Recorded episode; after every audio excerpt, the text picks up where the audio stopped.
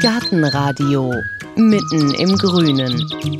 Es ist Anfang Juni und da wollen wir heute mal über Hecken reden. Einmal ist ja jetzt die Zeit vor dem Sommer, an dem man sie ganz, ganz dringend noch pflanzen muss, wenn man sie haben möchte. Und zum anderen ist auch die Zeit, in dem einem die Hecke über den Kopf wächst. Überall sieht man Leute, die Hecken schneiden, die auf Leitern stehen oder auf Stühlen und da an den Hecken rumschnibbeln. Und wie man eigentlich rausbekommt, welche Hecke ist eigentlich für mich die beste. Gibt es auch Hecken für Faule oder für Eilige? Das besprechen wir alles wie immer heute in der ersten Sendung im Monat in unserer Alexianer Klostergärtnerei in Köln-Potzensen. Und da hilft mir heute Petra Hennes. Bist du auch Gärtnermeisterin? Äh, nein, ich bin Diplom-Ingenieurin der Landespflege und auch ausgebildete Gärtnerin. Und wir wollen heute mal so ein bisschen um die Hecke denken. Und da ist meine erste Frage gleich, wenn ich Hecke denke, dann habe ich ja sofort ein Bild im Kopf. Der eine denkt dann an schnurgerade Hecken, der andere denkt an irgendwelche Parks, wo die ganz weit wuchern. Was ist eigentlich alles eine Hecke? Eine Hecke ist erstmal eine Aneinanderreihung von Pflanzen, die verholzt sind. Das ist erstmal so die Definition von Hecke. Früher kannte man Hecken hauptsächlich an Bauernhöfen und so weiter als Windschutz oder auch zur Gewinnung von Brennholz. Und heutzutage ist natürlich eine Hecke eigentlich fast immer eine Abgrenzung. Man möchte einen Sichtschutz haben, man möchte seinen Garten in verschiedene Räume einteilen, man möchte einen Emissionsschutz haben und deswegen pflanzt man sich in der Hecke. Habt ihr eine Heckenabteilung? Ja, die haben wir hier vorne, genau. Da haben wir jetzt so verschiedene Heckenpflanzen. Zum einen haben wir die klassischen Heckenpflanzen für geschnittene Hecken und wir haben auch ein breites Spektrum an Pflanzen, die man für frei wachsende Hecken nehmen kann. Das Wichtigste ist eigentlich, was ich den Kunden immer zuerst frage, wenn er in die Klostergärtnerei kommt, wie viel Platz haben Sie zur Verfügung, weil das ist letztendlich ausschlaggebend, was ich für eine Hecke nehmen kann. Und der zweite Punkt ist natürlich, neben dem Platz, wie viel Zeit wollen Sie investieren, weil natürlich eine geschnittene Hecke sehr, sehr viel Zeitaufwand bedeutet, weil je nach Pflanzenart muss ich die bis zu dreimal im Jahr schneiden. Und gerade wenn ich eine Sichtschutzhecke will, die dann zwei Meter plus, sage ich mal, haben soll, muss ich da schon die Leiter für rausholen und habe da sehr viel Arbeit mit. Das habe ich natürlich bei einer frei wachsenden Hecke nicht. Die braucht natürlich dafür etwas mehr Platz in die Breite. Also man geht bei einer einreihigen Hecke davon aus, dass da mindestens 1,50 Meter Platz für die Pflanze sein sollte. Dann muss man sich natürlich vor einer Heckenpflanzung am besten mal mit dem Nachbarn absprechen. Also es gibt in den verschiedenen Bundesländern Nachbarschaftsrechte, die klar regeln, wie weit der Abstand von Hecken zum Nachbarn quasi sein muss. Das wird immer so gemessen, bei frei wachsenden Hecken wird die Mitte der Pflanze gemessen und bei geschnittenen Hecken wird von der Außenfläche der Pflanze gemessen bis zum Zaun oder bis zur Grenze quasi. Äh, da sollte man sich auf jeden Fall erkundigen. Auch in den einzelnen Ortsteilen gibt es immer wieder Satzungen, wie hoch Hecken sein dürfen, wie nah die überhaupt äh, gepflanzt werden dürfen. Das sollte man auf jeden Fall vorher eruieren, bevor man sich nachher irgendeinen Rechtsstreit mit dem Nachbarn zuzieht. Ja, vor allen Dingen, wenn die Hecke bis zum Zaun wächst, muss ich ja vielleicht auch den Nachbarn fragen, ob ich von der Seite aus schneiden darf. Genau. Muss man sich gut verstehen. Ja. Okay, also jetzt weiß ich schon mal, ich muss gucken, wie groß ist mein Grundstück, wie ist der Nachbar so drauf, muss ich auch alles wissen. Und dann sind ja viele Leute, die sagen, ich hätte gerne eine immergrüne. Und dann denken auch viele Leute, da tue ich auch was für Natur und Umwelt. Das stimmt aber nicht immer, oder? Nein, im Gegenteil. Also gerade immergrüne Hecken sind in der Regel für Vögel vollkommen uninteressant. Eine Ausnahme bildet da die Eibe, weil das ist ja ein einheimisches Gehölz bei uns, was ja auch im Herbst dann eben diese roten Beeren entwickelt. Ansonsten sind die anderen immergrünen Pflanzen für Vögel vollkommen uninteressant. Warum? Weil sie weder Bären ausbilden, die von Vögeln gerne gefressen werden. Sie bekommen oft Krankheiten bei uns, weil sie einfach hier nicht heimisch sind, nicht in unsere Region passen. Und es ist auch oft so, wenn ich gerade an Kirschlorbeer und Co. denke, dass die einfach sehr, sehr stark wachsen, immer wieder sehr stark geschnitten werden müssen und das natürlich auch Vögel, die eventuell dort brüten würden oder so, kolossal stört dann. Aber habt ihr immer Grüne da? Wir haben immer grüne Pflanzen da, weil sie immer wieder nachgefragt werden. Zum Beispiel gerade auch die Thuja. Sollen wir mal hingehen? Ja, genau Wobei gerade die Thuja eigentlich, finde ich, eine der schlechtesten Lösungen für eine Hecke ist. Scheinzypresse, Thuja, Bastardzypresse, weil man pflanzt die, dann sind die die ersten Jahre vielleicht auch ganz schön, dann wächst irgendetwas dagegen. Und in dem Moment, wo die Thuja kein Licht bekommt an einer Seite, sei es weil eine andere Pflanze dagegen wächst oder weil ihre Artgenossen sich schließen, wird die braun. Und dann ist das so, wenn ich da später mal schneide, also ich schneide die Pflanze, die dagegen wächst, ab, dann habe ich braune Löcher, die sich nicht mehr schließen. Das ist äh, generell ein Problem. Wir haben viele Kunden, die nach zwei, drei Jahren kommen und sagen, schauen Sie mal, ich habe ein Stück Thuja mitgebracht und innen werden meine Thuja alle braun, da rieseln die Nadeln runter. Und das ist ein vollkommen natürlicher Prozess, weil gerade bei Thuja und Scheinzypresse eigentlich immer nur die äußeren sechs, sieben Zentimeter grün sind sind und die von innen her verbraunen. Wenn man natürlich die Kunden berät, sehen das viele ein und wechseln dann eben auch eher zur Eibe, weil die hat eben, wie gesagt, den Vorteil, die ist bei uns heimisch und sie ist sehr stark schnittverträglich. Das heißt, ich kann da auch ins alte Holz schneiden und sie treibt dann wieder aus. Das heißt, ich vergesse drei Jahre das Schneiden und denke dann, oh, meine drei Meter Hecke soll jetzt nur noch zwei Meter hoch sein. Dann kann ich die Eibe einfach kappen oben. Die nimmt mir das nicht übel. Das dauert ein halbes Jahr, dann treibt sie wieder aus. Bei Natuja hätte ich oben drauf immer ein Loch und das würde sich auch nicht mehr schließen. Sollen wir auch mal zur Eibe rübergehen? Mhm. Das hier ist schon die Eibe. Die sehen aus wie Tannen. Tannen, genau. Die sehen aus wie so kleine Tannenbäumchen. Durch den regelmäßigen Schnitt werden die eben auch dicht. Bei der Eibe muss man wissen, dass sie relativ langsam wächst. Oft ist ja einfach auch das Ziel vieler Kunden, man möchte den Nachbarn nicht sehen und ihn möglichst schnell nicht sehen und wenig Geld ausgeben. Das ist bei der Eibe leider nicht so, weil die Eibe ist eigentlich eine der teuersten Heckenpflanzen, weil sie eben sehr langsam wächst. Trotzdem würde ich die aufgrund der Dauerhaftigkeit und der Pflegemöglichkeiten halt, wenn es unbedingt immer grün sein muss, empfehlen. Das heißt, so eine Eibe, die ist etwa im Topf 80 Zentimeter mhm. groß. Wenn ich jetzt mal 5 Meter Hecke habe, die Gärten sind ja relativ klein, wie viele Eiben brauche ich dann und was kostet das? Also man würde drei Eiben pro Meter pflanzen. Man könnte auch vier pflanzen, das kommt immer ein bisschen darauf an, wie geduldig der Kunde ist, wie schnell er den Lückenschluss haben möchte. Der Preis liegt jetzt bei 9,50 Euro pro Pflanze. Können wir sagen, 30 Euro den laufenden Meter. Meter. und dann kann man sich das selber ausrechnen. Genau. Wobei man natürlich jetzt hier wissen muss, bei so einer Eibe, die jetzt 80 Zentimeter hoch ist, bis die, sage ich mal, zwei Meter Sichtschutz macht, weil das ist ja meistens so die Höhe, die man im Garten haben möchte, würden locker sechs bis sieben Jahre ins Land gehen. Hm. Man braucht ein bisschen Zeit, genau. langen Atem. Was ihr ja hier nicht mehr macht, ist den Buchsbaum, wegen dem Buchsbaumzünsler. Da muss man einfach zu viel Aufwand treiben. Aber ganz ähnlich sieht ja der Ilex aus. Was denn von dem zu halten? Wäre das mhm. auch so eine Möglichkeit, naturnah eine Hecke zu pflanzen? Mhm. Also der Ilex kommt ja ursprünglich aus feuchten Bergwäldern Japans und er ist natürlich optisch ein wunderbarer Buchsbaumersatz, möchte aber ein bisschen mehr gepäppelt werden als der Buchsbaum. Das heißt, ich sollte ihn auf jeden Fall schon mal mit Rhododendron-Erde einpflanzen, weil er in der Regel einen sauren pH-Wert haben möchte. Und ich muss aufpassen, dass ich ihn nicht an sehr zugigen Ecken pflanze, weil er doch im Winter dazu neigt, zurückzufrieren dann. Also ist schon was für Leute, die sich doch ein bisschen auskennen oder kümmern möchten. Genau. Der Ilex. Genau. Dann haben wir noch den Kirschlaubeer, den hast mhm. du erwähnt. Nicht ja. begeistert, warum nicht? Ja, weil das eins der häufigsten äh, Pflanzen ist, mit denen die Leute stückeweise hier ankommen und fragen, was ist mit dieser Pflanze los, weil er durch die, ich sag mal, immer größer werdenden Monokulturen, weil so viele Kirschlauber gepflanzt worden sind die letzten Jahrzehnte, sehr stark zu Krankheiten neigt. Also einmal zu echtem Mehltau, dann hat er immer wieder die Schrotschusskrankheit, wo die Blätter durchlöchert sind. Der Dickmaulrüssler geht da rein, frisst die Blätter auf, frisst die Wurzeln ab. Also es ist eine Pflanze, die nicht besonders durch Gesundheit strahlt und man möchte auch nicht eine Hecke dann drei, viermal im Jahr mit Chemie behandeln. Und zum anderen macht die sehr, sehr viel Arbeit, weil so am Anfang ist das natürlich toll. So ein Kirschlauber, der kann locker 1,50 Meter im Jahr wachsen.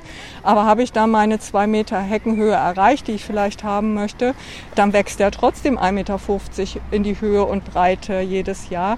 Das heißt, ich habe da einen irrsinnigen Arbeitsaufwand und irrsinnig viel Grünabfall, was ich dann jedes Jahr entsorgen muss. Das heißt, die Pflanze, wo ich am Anfang denke, boah super, die macht das schnell und einfach dicht, die erpuppt sich nachher wirklich als sehr, sehr pflegeintensiv. Hm.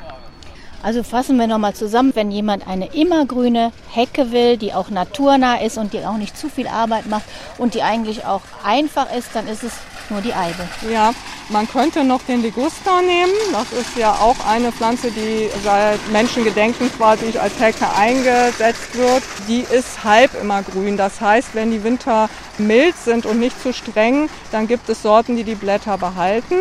Wird der Winter sehr, sehr stark, dann schützt sich die Hecke selber und wirft dann irgendwann die Blätter trotzdem ab. Liguster ist auch zu empfehlen, naturnah. Genau, Liguster ist zu empfehlen. Da kommen schwarze Beeren dran, da kommen Blüten dran, Vögel brüten da sehr gerne dran. Eignet sich auch gut für eine freiwachsende Hecke als Unterpflanzung. Von daher auch sehr gut geeignet. Und dann haben wir vielleicht als nächstes die Hecken, die auch so gerade gepflanzt werden, aber die Laub verlieren. Zum Beispiel Hainbuchenhecken, mhm. die sieht man ja noch sehr viel. Ja. Was ist von denen zu halten? Mhm. Also eine Heimbuchenhecke ist natürlich sehr ökologisch und man hat den Vorteil, dass man den Sichtschutz relativ schnell bekommt. Die Heimbuche wächst ja durch den Mitteltrieb, das heißt man hat relativ schnell einen starken Trieb in der Mitte und kann die Pflanze quasi schon in der Größe kaufen, wie man nachher den Sichtschutz will. Bei der Heimbuche ist es auch oft so oder auch bei der Buche, dass die trockenen Blätter sehr lange an dem Baum äh, haften bleiben. Das heißt, wenn es nur um den Sichtschutz geht, hat man dort auch relativ lange einen Sichtschutz, allerdings mit trockenen Blättern. Also die ist nicht Sommer wie Winter frisch grün, aber auch nicht direkt durchlässig. Habe ich einen Winter Sichtschutz, der auch gleichzeitig naturnah ökologisch ist. ist genau. Da haben Mensch und Tier was davon, aber da muss Mensch natürlich auch was für machen schneiden. Ja, das stimmt. Bei geschnittenen Hecken ist es immer so, dass sie zweimal im Jahr geschnitten werden müssen. Es bietet sich immer an, so Ende Juni und dann einmal im Winter, wo man bei der laubfreien Hecke dann halt sieht, wo man genau auslichten kann, wo man ausschneiden muss. Beim Hecke sollte man natürlich immer darauf achten, dass man dann keine brütenden Vögel stört. Es gibt auch im Bundesnaturschutzgesetz so einen Absatz, Viele Kunden meinen dann immer, sie dürfen die Hecke nicht schneiden im Sommer. Das stimmt aber nicht. Ein leichter Pflegeschnitt darf stattfinden. Man sollte nur die Pflanzen dann nicht komplett roden oder komplett runterschneiden, gerade in der Brutzeit nicht. Das heißt, zwischen 1. März und 30.09. sollte man keine radikalen Schnitteingriffe machen. Und was heißt jetzt Pflegeschnitt? Das ist ja wahrscheinlich bei jeder Hecke was anderes, aber gibt es da so eine Größenordnung, wie ich rauskriege, was meine Hecke braucht?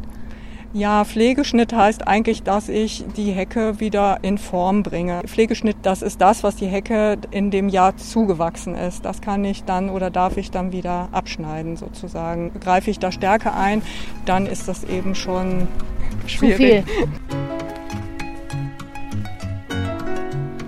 Okay, dann kommen wir jetzt mal zu den anderen Hecken, die ich mir so zusammenstellen kann. Ja, das nennt man freiwachsende Hecken. Einmal gibt es in der freien Landschaft oft die Vogelschutzhecken, wo gezielt darauf geachtet wird, dass einheimische Gehölze verwendet werden. Die sind natürlich oft für unsere kleinen Gärten nachher zu ausladend, wobei es da auch Formen gibt, wie zum Beispiel die Wildrosen, die auch sehr, sehr schön in kleine Gärten passen. Also da sollte man sich immer gut beraten lassen und sich eine schöne Zusammenstellung machen lassen lassen. Oft ist es auch schön, wenn man jetzt sagt, man hat zum Beispiel 10 Meter Platz für eine Hecke, dass man dann nicht zehn verschiedene Pflanzen aussucht, sondern dann auch bestimmte Pflanzen nochmal wiederholt, weil das gibt dann so einen gewissen Rhythmus und das wirkt dann auch schöner im Garten. Wenn ich jetzt gerne eine Hecke hätte, wo ich auch mal dran naschen kann, was könnte ich denn da kombinieren? Das kommt jetzt so ein bisschen drauf an, ob es gleichzeitig auch noch eine Vogelschutzhecke sein soll, weil es gibt natürlich viele Wildsträucher, die für die Vögel toll sind. Die können wir aber nicht so direkt naschen. Also es wäre zum Beispiel die Kornelkirsche oder die Aronia, die Mehlbeere oder eben auch Hagebutten. Das ist halt dieses Wildobst und das muss in der Regel erst für uns nochmal aufgekocht oder verarbeitet werden. Ähm, wir haben ja eben über den Preis der Eibe gesprochen. Diese naturnahen Sträucher sind natürlich wesentlich günstiger. Erstmal brauche ich nur eine Pflanze pro Meter maximal, manchmal sogar jede anderthalb Meter nur eine Pflanze. Und in der Regel, selbst im Container, liegen die zwischen 10 und 15 Euro die Einzelpflanze. Und im Herbst kann ich sie sogar wurzelnackt noch bekommen, dann sind sie sogar noch günstiger. Man kann natürlich auch Himbeeren oder Johannisbeeren in so eine Hecke einstreuen. Das ist natürlich auch eine Möglichkeit. Im Prinzip kann ich das so kombinieren, dass ich zu jeder Jahreszeit etwas Blühendes habe und eben auch Beeren für die Vögel. Hier stehen wir jetzt gerade vor einem Gewächs, das sieht aus, als ob da Oliven dranhängen. Was ist das denn? Das ist eine Wildkirsche. Sowas könnte man natürlich auch nehmen, wobei die jetzt nicht unbedingt zu den heimischen Gehölzen gehört. Mhm. Und wenn ich jetzt gerne eine Hecke hätte, die äh, das ganze Gartenjahr über schön bunt ist, also da wo immer mal was blüht, kriege ich das auch hin? Das ist in der Regel gar kein Problem, weil da gibt es so eine große Auswahl an Pflanzen. Und sie haben ja bei den frei wachsenden Hecken eben auch den Vorteil, dass sie die nicht schneiden müssen. Es gibt auch Pflanzen mit unterschiedlichen Blattfarben. Also auch da sind keine Grenzen gesetzt der Gestaltung. Aber ich höre schon raus, man braucht auch ein bisschen Beratung und Hilfe, wenn man sich so eine Hecke zusammenstellt, damit genau. die sich auch vertragen und nicht unterschiedliche Ansprüche haben. Genau, das also, sollte man auf jeden Fall machen.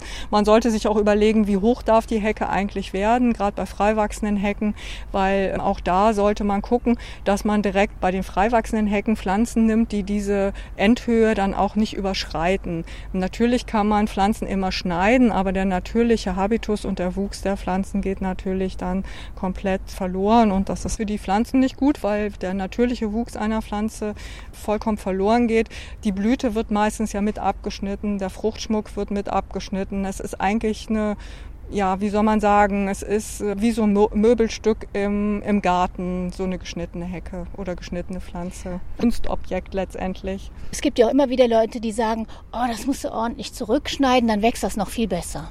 Ja, das stimmt bei den frei wachsenden Hecken tendenziell schon. Man kann, wenn die unten aufkahlen sollten durch Pflegefehler oder weil sie einfach in die Jahre gekommen sind, kann man diese Sträucher oft auf den Stock setzen. Das ist wie so eine Verjüngungskur. Dann schneidet man die einfach 30, 40 Zentimeter über dem Boden ab und dann fangen die an, sich selber zu verjüngen und wieder aufzubauen. Das hilft manchmal sehr stark, gerade wenn man Gärten übernimmt die jahrzehntelang äh, von Vorgängern gepflegt wurden, muss man nicht immer direkt alle Pflanzen rausreißen. Gerade bei den Laubsträuchern ist es so, dass man da durch so eine Verjüngungskur, durch Rückschnitt sehr, sehr viel erreichen kann. Auch da sollte man sich gut beraten lassen, weil jede Pflanze die schon gut eingewachsen ist und die sich da etabliert hat, immer ein Zugewinn ist.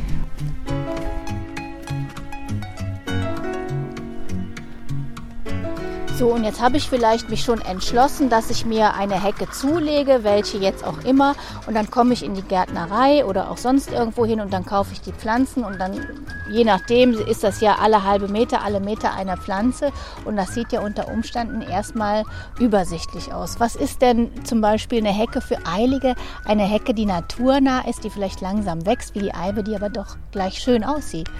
Die kann man natürlich so zusammenstellen, dass man auch mit kleinen Pflanzen direkt ein Bild bekommt, indem man einfach sogenannte dienende Pflanzen dazwischen pflanzt. Das sind äh, Pflanzen, die sich sehr schnell entwickeln, die später vielleicht gar nicht in der Hecke verbleiben sollen, die aber sehr viel Raum und Masse machen am Anfang und die, wenn sich nachher die eigentlichen Heckenpflanzen entwickeln, dann entweder durch den Schattendruck der anderen direkt eingehen oder die man dann einfach der Hecke wieder entnehmen kann.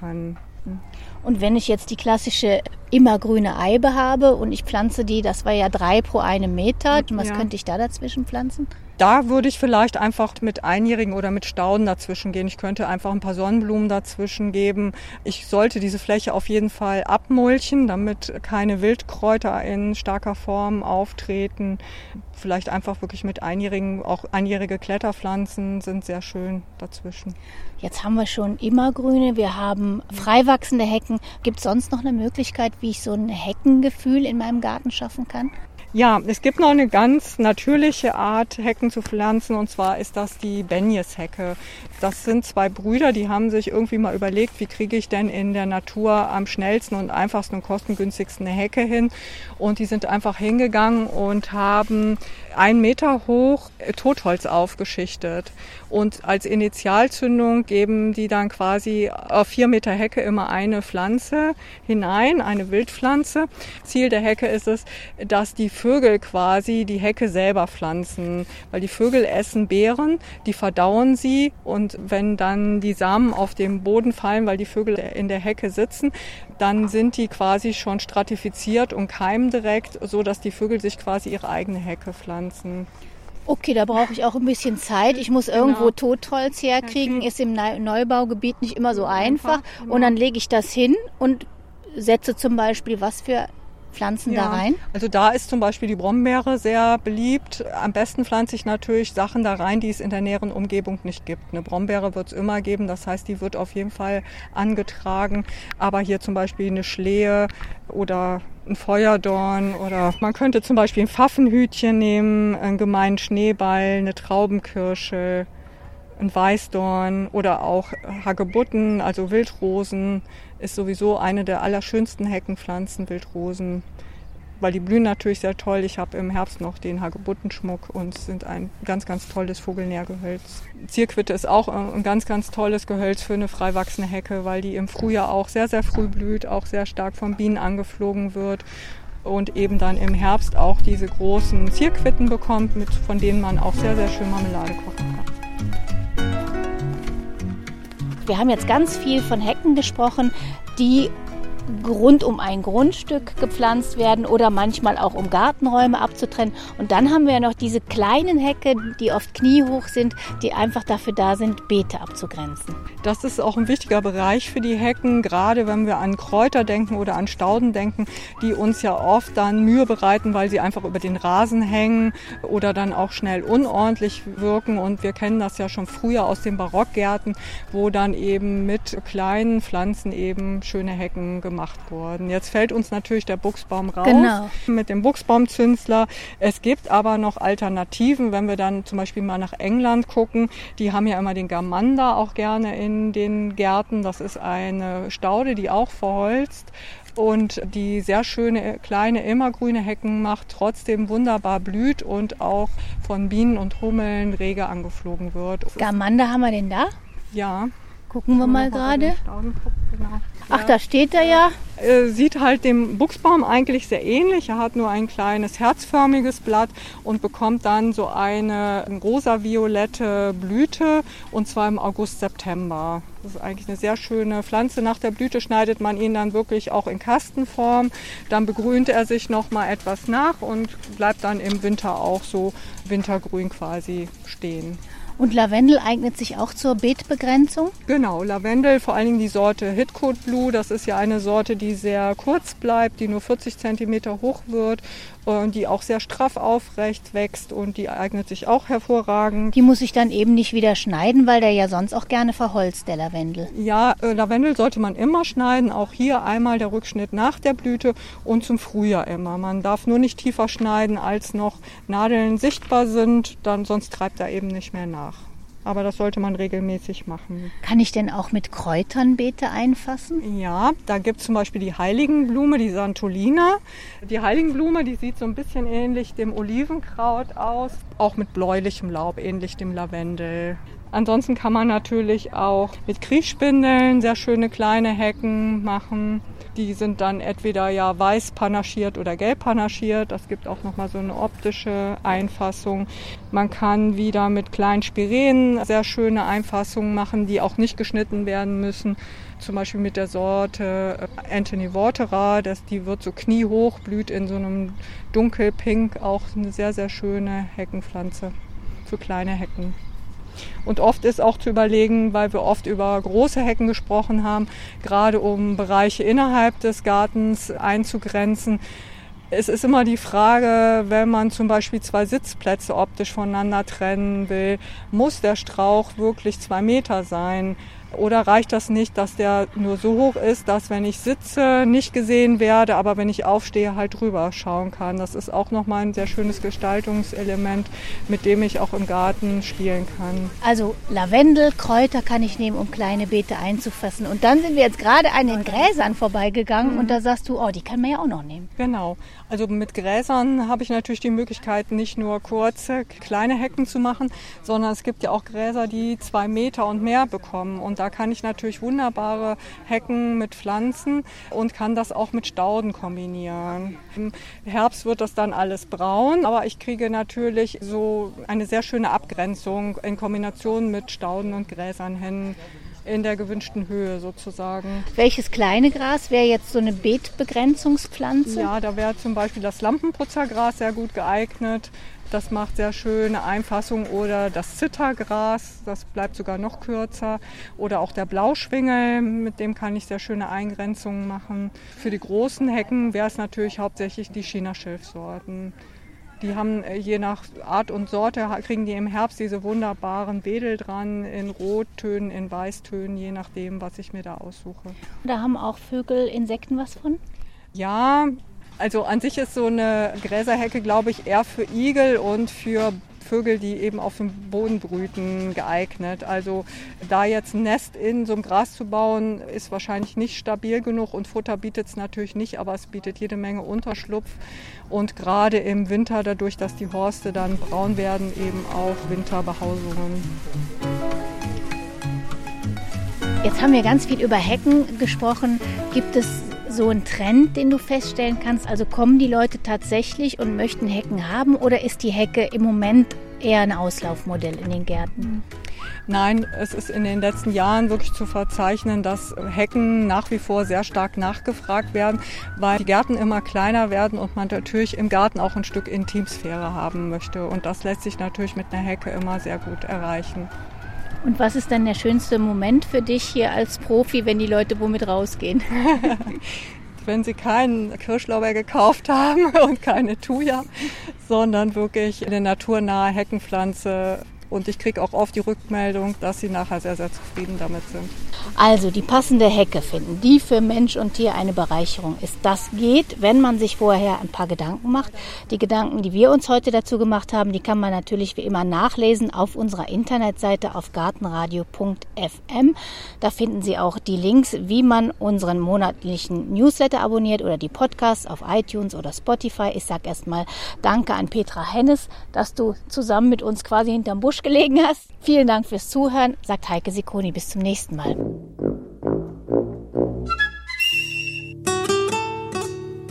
Gartenradio Gezwitscher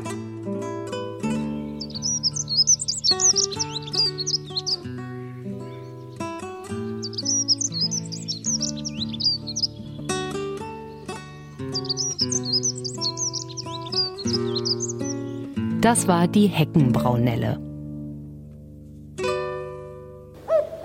In der nächsten Folge hören Sie Im Garten von Karl Marx. Vor 200 Jahren wurde der Philosoph und Journalist in Trier an der Mosel geboren. Im Garten seines Geburtshauses wächst heute, was Marx damals mit der Natur verband. Theoretisch war sie für ihn ein Modell, an dem man auch gesellschaftliche Entwicklungen ablesen kann. Ganz praktisch genoss er es, mit der Familie im Park zu entspannen. In Trier wachsen heute Pflanzen, die privat und politisch eine Rolle für ihn gespielt haben. Rosen und Kohlrabi, Margariten und Wein. Das war sehr schwierig hier für den Moselwein, der damals als sehr sauer galt. Und die Moselwinzer sind wirklich ins Elend getrieben worden, weil sie so kleinteilig gearbeitet haben und davon nicht leben konnten. Und wenn dann noch Missernten dazu kamen und der Absatz nicht mehr gesichert war, da hat sich für sie die Überlebensfrage gestellt. Und Marx hat das angedeutet, hat aber auch in seinen Artikeln immer wieder hinterfragt, warum hat man sie dem freien Wettbewerb einfach ausgesetzt. Also diese Fragestellungen haben Marx interessiert.